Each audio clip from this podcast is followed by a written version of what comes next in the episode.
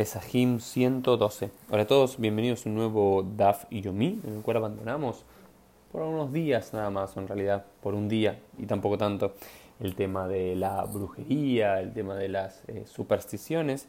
Y vamos a algo que está hacia el final de esa primera Mishnah del décimo capítulo que todavía estamos estudiando, que dice Afilubina Tamhui, que incluso la persona que come del Tamhui, y come de la olla popular, es decir, de los más pobres y necesitados del pueblo de Israel, deben tomar las cuatro copas de vino. Es decir, las cuatro copas de vino es algo caro, es algo que no todos pueden consumir, pero dice Pesaj es un día especial en el cual todos nos tenemos que sentir como reyes, todos nos sentimos que sentir libres. Entonces todos, incluso el más pobre del pueblo de Israel, tiene que tomar por lo menos estas cuatro copas de vino. Y por supuesto, si tiene que tomar estas cuatro copas de vino y no tiene dinero, le tiene que pedir a alguien. Pero hay un problema. ¿Cuál es el problema? Una de las frases de Rabbi Akiva.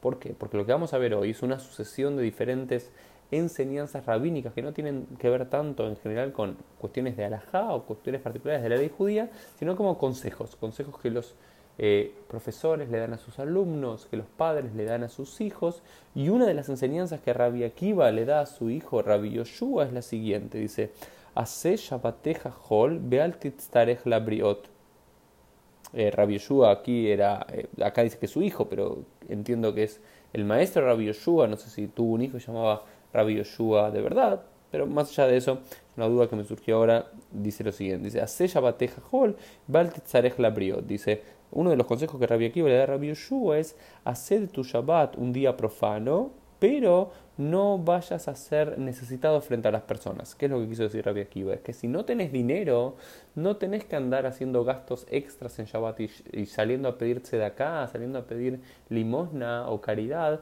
para que la gente te ayude para tener carne o pescado o más vino o más cerveza para la mesa de Shabbat. Es, hacé Shabbat hacé tu Shabbat como una comida de la semana. Si la semana estás acostumbrado a comer arroz, a comer polenta, a comer papa, come eso también en Shabbat con eso es necesario. Entonces, esto es contradictorio a lo que había dicho de la Mishnah. La Mishnah que había dicho que a Filo que incluso el más pobre del pueblo de Israel, tiene que salir a buscar dinero para poder eh, pagar las cuatro copas de vino. Entonces, ¿cómo lo, solucionamos entre lo que dijo Rabbi Akiva y lo, lo, que dice la Mishnah? Dice que en este caso, por Pirsum de Nisamodei, en este caso porque tenemos la mitzvah de Pirsum Anes, del Farsemetanes, de publicitar el milagro de que Dios nos redimió de la tierra de Egipto, de la casa de la esclavitud, es que Rabbi Akiva en este caso, él estaría de acuerdo en que los pobres del pueblo de Israel salgan a pedir dinero para comprar estas cuatro copas de vino. En cambio, en el resto de los días, de, en el resto de los Shabbatot, en el resto de Yom Tovim, no es necesario poder hacerlo. El otro punto que dice la eh, la, la es que Rabbi Eliau, de eh, Tana de Beit Eliau, en la casa de Eliau, se enseñó que si bien Rabbi Akiva dijo, hace Shabbateja Hol, estaré clabriot, este principio general de que si una persona es pobre no tiene que salir a pedir prestado dinero para hacer el Shabbat algo más elegante, lo que dice es, o se u davar muad Tiene que hacer un pequeño cambio en su hogar. Es decir, si todos los días está acostumbrado a comer arroz, bueno, que coma arroz con cebolla. Está acostumbrado todos los días a comer papa, bueno, que coma papa con un poquito de un pescado frito. Es un pequeño cambio en Shabbat. Esto creo que es uno de los mensajes más importantes de Shabbat. No tenemos que entrar en grandes gastos para poder disfrutar Shabbat, sino hacer un pequeño cambio todo de nuestras comidas, nuestra forma de vestir, nuestra forma de estar. Este es el objetivo también de lo que habían dicho en la casa de Beyeliau en relación a lo que había enseñado Rabbi Akiva. Y ahora sí, la Gemara continúa directamente con muchas alocuciones de diferentes cantidad de enseñanzas que los padres le dan a los hijos, a los maestros, a sus estudiantes. Vamos a repasar alguna. Por ejemplo, habíamos dicho que siete cosas le enseña Rabbi Akiva a su alumno Rabbi Yoshua. Una de las cosas que le enseña es no te sientes en las alturas de la ciudad para enseñar. Algunos que le entienden que las alturas de la ciudad es donde transitaba mucha gente, que le iba a molestar.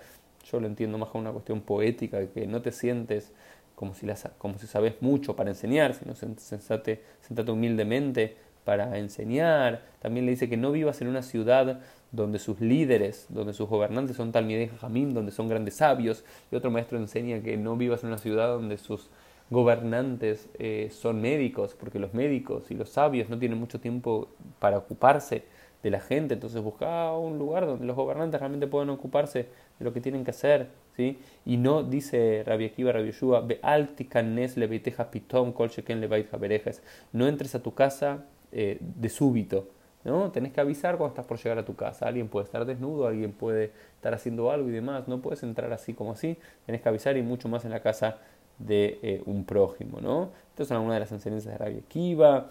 Eh, hay otra enseñanza muy linda que Rabbi Akiva le da a Shimon, a Shimon Ben Yochai mientras que Rabbi Akiva estaba preso eh, y le dice algo muy muy lindo, es Mimashe el Rotzelin Ok para Rotzaleanek. Dice, más que lo que el becerro quiere beber, la vaca quiere dar de amamantar también es algo como muy lindo en el deseo de que uno tiene de enseñar aunque no puede. Es como que Rabbi Shimon quería aprender de Rabbi Akiva y le pide que le enseñe y Rabbi Akiva dice que no puede y Rabbi Shimon le insiste y dice no me insistas porque si bien vos sos como el becerro que querés estudiar, yo tengo muchas más ganas de enseñarte, pero no lo puedo hacerlo y acá estoy, me estoy poniendo en peligro a, mí mismo, dice Rabbi Akiva.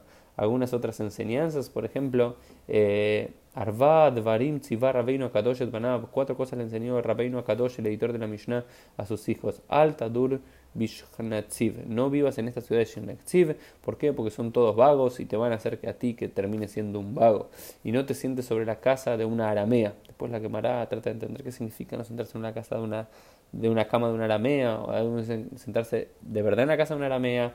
O, o, lo que están diciendo realmente es que no te, uno, no te puedes eh, casar con una conversa. Diferentes cuestiones que pongan aquí, dice, y otro de los consejos que le da es alta mejes, no te escapes de pagar impuestos, porque te van a terminar eh, persiguiendo.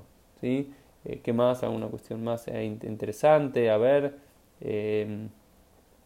Rabbi Ishmael le enseñó a, Rabbi Yossi, que le enseñó a Rabbi lo siguiente, algunas tres enseñanzas le dijo altas meja, no te hagas un daño a ti mismo, ¿sí? no te hagas un daño a ti mismo. Otra de las cosas que le enseña es alta moda ein lejadamim.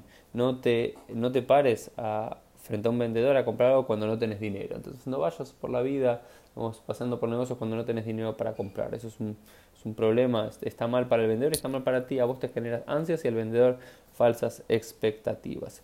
Y así, bueno, son algunas de las enseñanzas que nos regalan estos maestros aquí en la Gemara. Nos vemos Dios mediante en el día de mañana.